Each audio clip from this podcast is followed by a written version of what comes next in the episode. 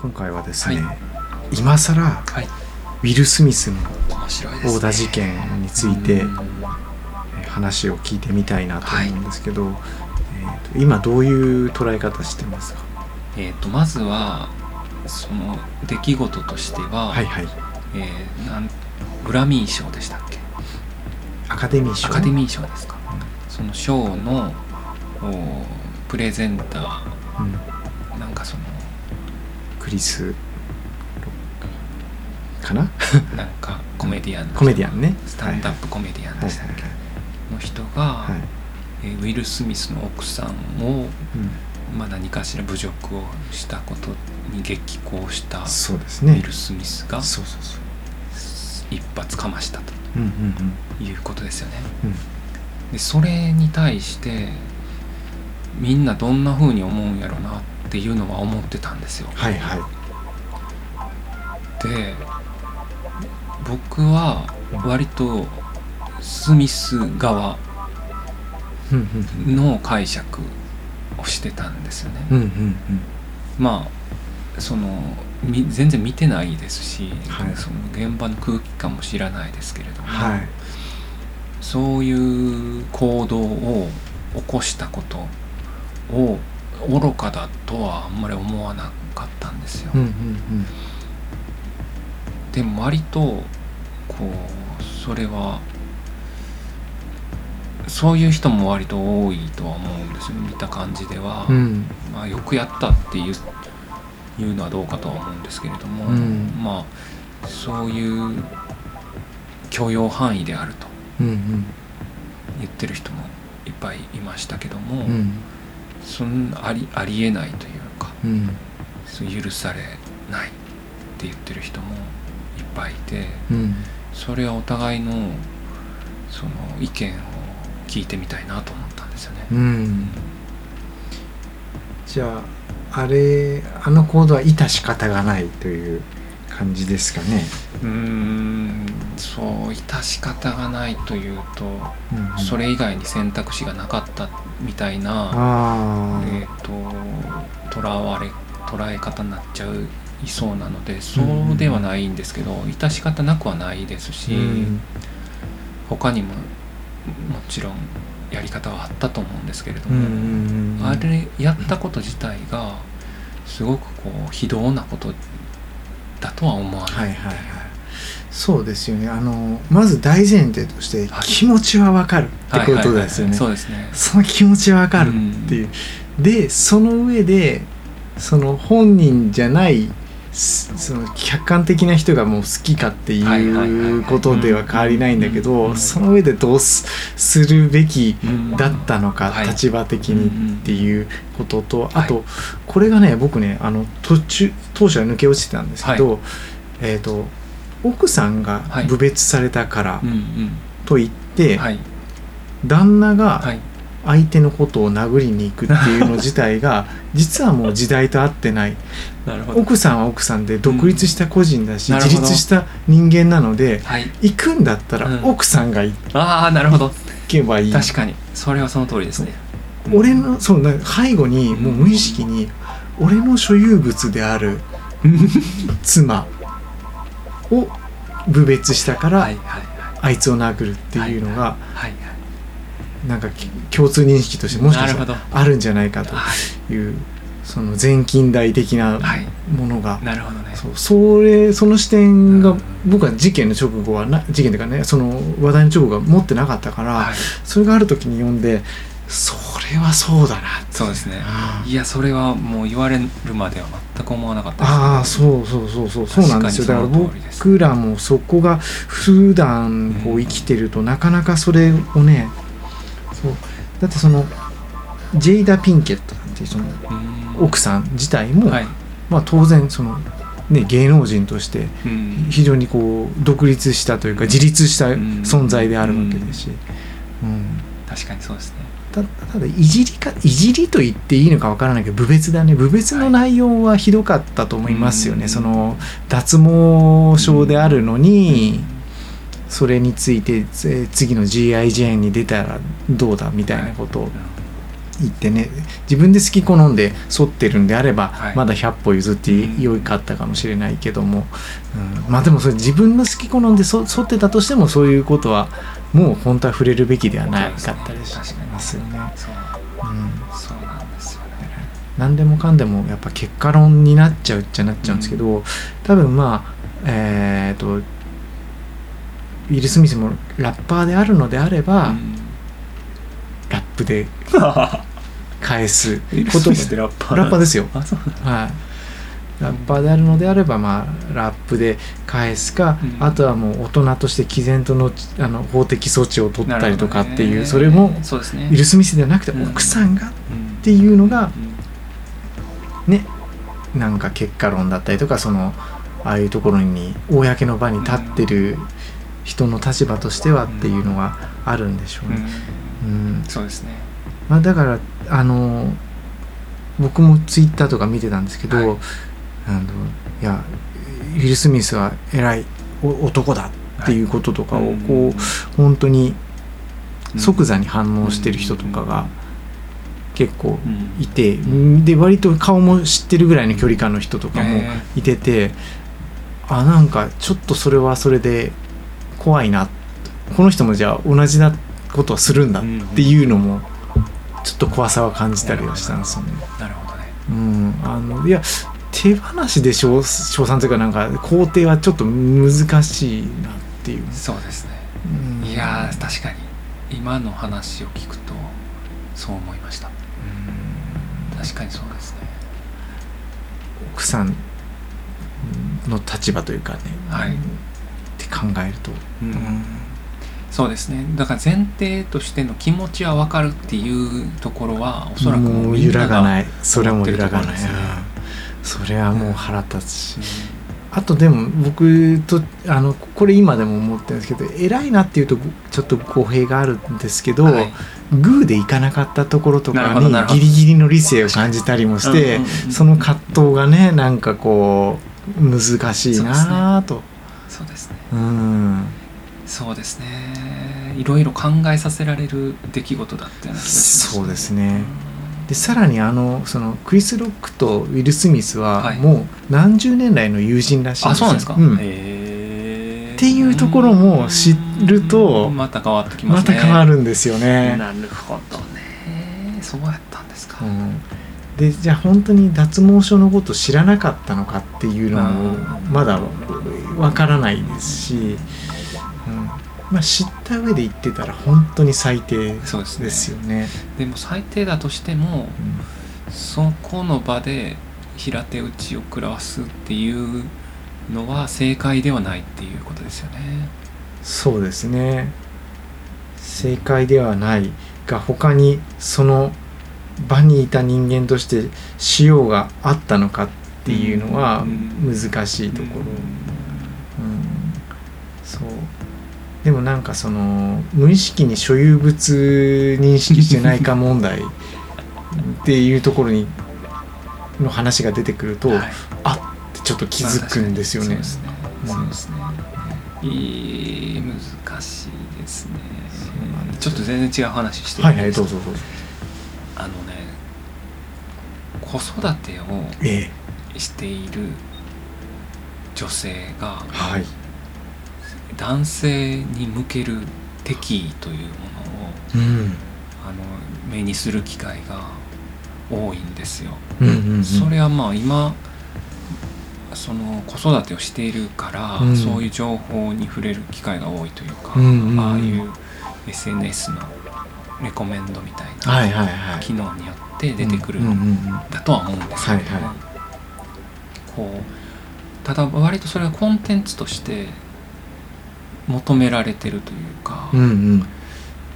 その受け入れられてるというか、まあ、歓迎されてるというか、はい。っていう気配も感じるんですよね。そういうことがフィーチャーされたなんか記事とかがシェアされたりとかってことですかね。えーとねそれともツイートがこう。ツイート育児漫画とかあありますね。すごいありますね。うんうん。そういうものの一つの大きな流れというかジャンルとして、うんそのうちの旦那はうんうん。うん協協力してくれないとかあありますね。うん。役に立たないとか、はいはっていうことをその漫画で書いている。それが共感をされているんだろうなっていう感じがあるんですよね。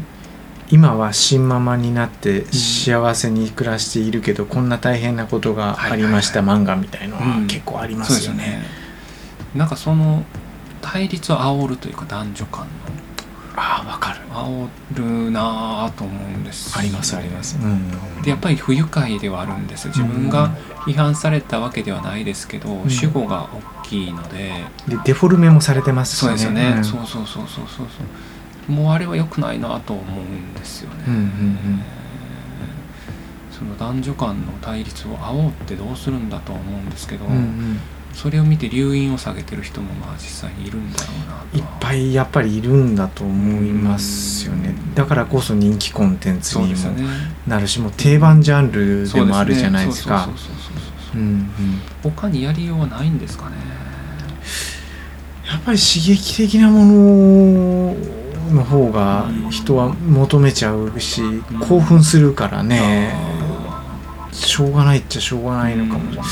しれないですけどあのそれが拡大解釈されると嫌ですよね。あのその現象がうん。とそのなんでしょうね。そのひどい旦那さんは絶対いたと思うんですよ、はい、実際にいたと思うんですけど、うん、それがこう十羽人柄げに男性ってそうだとか、はい、なんか一部の行動だけを切り取って、うん、ああのもう夫は役に立たないみたいな感じになったりすると、しんどいなっていうのはありますよね。ね。うん、それもそのちょっとジェンダーの話かもしれないですけど、はい、じゃあ逆の漫画描いたら大炎上になるっていうのありますよね。いやでももう一つ、うん、えっと、熟年離婚。っていうの話題もあって、うんうん、で熟年離婚に対してはこう賛成というか、うんうんうん、女性はこうよくやったみたいな、うんうんうん、えーと、リアクションが目につくんですよね。うんうんうんでその残念だねみたいなことを言ってる人はまあいないわけなんですよ。うんうんうん、そのだからよっぽど世の中には、うん、そう結婚生活において、うん、不満をためている方が多いのかなと。いうふうに思うんですけど、その2つですよね。育児漫画にしても熟年離婚にしても、すごくその自分旦那とか男性っていうものに憎しみを持ってる。っていうのを感じます。そうですね。でそれをこう確かにあある意味で煽るようなコンテンツだったり。あとその人の不幸は蜜の味っていうことも巧妙に使われてる使ってるというとあれだけどもあのやっぱり刺激しますよね。そういう人間の感情を、要は不幸になってる状態の人のストーリーだったりするじゃないですか。うん。だからそれはまあ見ますよね。だし僕も何回も流れてきてるのを見たことはある気がしますけども、うん、なんかねその自分がやっぱり批判されてるような気になっちゃうんですよね。はいはいはいはい、うん、難しいですね。だからそこでこの我が身を正すことにも内容がちゃんとしてればなるし、そうですね。確かに。ただやたらとなんか一方的な目線だったりしたら、ねそれこそ主語がっていうところにもなりますけど、はいうん、あのこれはどうなんだとうとちょっと立ち止まって見るかあるいはもう見るのやめるか。そうですね。でも多分そあんクオリティが低い作品っていうことに究極的になればね、そこまでこう流行らないのかもしれないですけど、数が多いですね確かに。多いですよね、うん、やっぱりそんだけ多いんですかね不満を持っている人が。ネット漫画で発表しやすい環境が増えたからじゃないですかね。そこそこ書けるけどプロデビュー雑誌でのプロデビューに至らなかったとか継続ができなかった漫画家さんがやっぱりそういったことで発表していって瞬間的にバズったりは出るんじゃないですかね。そのパーセントを出してほしいと思うんですよ。内閣府とかが、はい、その60歳の夫婦に、旦那に不満を持っている。何パーセントみたいな、っていうのを出したらその優位に差が出るもんなんですかね。旦那は奥さんにそんなに不満を持ってないけどああ女性は持ってる、うん、それをこうアウトプットするかどうかっていうのなんか国民性としてありますよね。なんかね。分かんないですね。その不満とはっていうところにも、ね、持ってるかどうかだと全員イエスになるじゃないですか、うん、何かしかの。なるほどなるほど。もうちょっとあれですね。じゃあ聞き方を変えないねなんかそうね調査の仕方にもよるのかな、うん、まあでも中にはお互い一切ないっていう人たちもいますよね。いるんですかね。いるんでしょうね、うん、なんかたまにそれこそネット上とかでしか、まあ、ないですけど見ますよね。なんか宗教臭いなと思って。ちかになるんですかね。漫画あるか宗教かね多分なんでしょう理想的なのは多少はあるけれども大筋いいみたいなのがなんかねリアルな気もしますけどねリアルな理想というか。うなんかこう希望がね、うん、こうなくなるというか、うん、そこまで深刻な話ではないんですけれども、はいはい、みんないやいや結婚生活してるのかみたいなそう。すっごい不満げな、はい、だけどためにためてる奥さんの描写とかが続いてるやつでしょ、はい、あるね。あるあるある。で一切理解を示さない夫みたいなね。そうなんですよ、そうなんですよ。そう。子育てもワンオペでみたいな。のがね極端にこう女性蔑視の男が出てきて、うんうんうん。そんな人もいるんだろうけど。いるいる。いるにはいると思うんですよ、うん、ね。そんなにいっぱいおるんかと思ってしまうん、あそういえばそれでちょっと最近見たので面白かったのが、はい、軽い男じゃないのよっていうネットフリックス限定の映画かな、はい、まあコメディではあるんですけど、はい。あの典型的なその入れ替わり者というか入れ替わり者、うん。えーと、ある瞬間からそれまでもバリバリその女性蔑視的だった男性が今度は男女の立場が逆転した世界に入ってしまうっていうのででそこで結構ね見てるとね気まずいなっていうものが男性としていっぱいあってなるほどなるほどみんな女性も含めてみんな意識してないんだけど実は結構女性あのはっきり見えないところで気まずい思いしてるなっていうのが結構見れるんですよね。街中の広告がある時から、その映画の中ですよ、はい、えーと、男性がこうあらわな感じで、そのこうバッグとか持ってたりするような広告に変わると、めちゃめちゃ違和感なんだけども、はい、いやそれ女性のでなってるじゃん。そうですね。とかがねネットフリーは入ってます入ってます。あじゃあちょっと見てみてください。あのはいもうそうなると改善しないといけないですね。そうですね、だから無意識なところでは割とそもそもが抑圧的な環境にもあったりするんでしょうね、うん、なんかあの駅で女性にわざとぶつかる。最悪なやついますね。新宿駅とかでしょ、はい。うんうん、そういうような男だから、うん、その不便を被ってないというか、うん、気づいてない、世の中の危険とか、全然あるんですよね。いや例えば怪我をした時とか、あるいは怪我の治療中とかでその、えーと、包帯がんじがらめに巻いてる時って、やっぱりちょっと街中でもなんかちょっと恐怖つけなきゃいけないというかあのそうそう何かあっても、自分が守れる状態じゃない、自分のことっていうのが思うと、あ例えば普段まあ、おばあさんとかでも、このぐらいに、がそれ以上に弱い立場の目線で普段歩いてらっしゃるんだなっていうことは思う時あるんですよ、ね、それはちゃんとこう教育義務教育みたいなにしてほしいですね。うんうんうん、その今のところじゃあそれが不満としてこういろんなところからこう今まで多分その不満を言うことさえも抑圧されてたものが、そうですね。出てきてるのであれば、うんうん、やっぱそれは教えてもらわないとね申し訳ないけどもわからないというところもあるので、うんうんうん、こうちゃんと教えるのは必要かもしれないですね。そうですねけわからん男もいますもんね。いやマジでいますからね。そうなんですよ、うん、でだからそれと同じにしないでほしいっていうことがまず絶対一つとあとはもう一個切り分けなきゃいけないのが、それと同じじゃないんだけども、女性も含めて気づかないうちに結構なんかそのあの女性の方が割を食ってるものもあるよねっていうのこと、うん。ね、多分そっちに関して教育の力って必要なのかもしれないですよね。そうですね。